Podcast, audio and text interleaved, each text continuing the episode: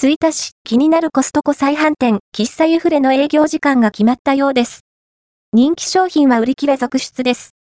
青山台に待望のコストコ再販店ができた記事は、大変反響が大きく、皆さんの関心の高さが分かりました。もうお店に行かれた方もいらっしゃるでしょうか？コストコ再販店とは、コストコの商品を仕入れて再販売するお店で、通称ミニコストコとも呼ばれたりするようです。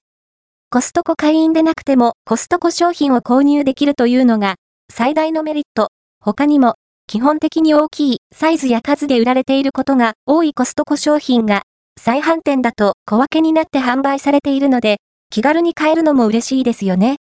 商品の選択肢を広げたい方や手軽にコストコ商品を試したい方におすすめです。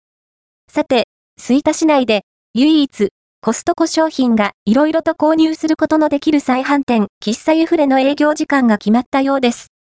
午前中は、コストコへの仕入れや小分け作業にあて、お店は午後からの営業になるようです。12時開店、16時閉店となります。定休日も2024年2月12日より毎週月曜になるとのこと。3月からは毎週月曜と祝日が定休日となるそうですよ。すでに喫茶部分はだいぶ縮小されていますが、まだ喫茶店としての営業もされています。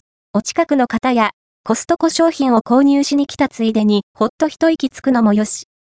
時間によっては商品がすでに売り切れていたりもしますので、今日はどんな商品があるかなという気持ちで覗きに行ってみてはいかがでしょうか。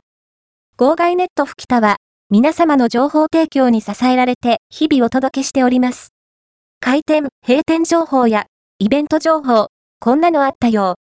という面白ネタまで、幅広く情報提供をお待ちしております。喫茶ユフレはこちら。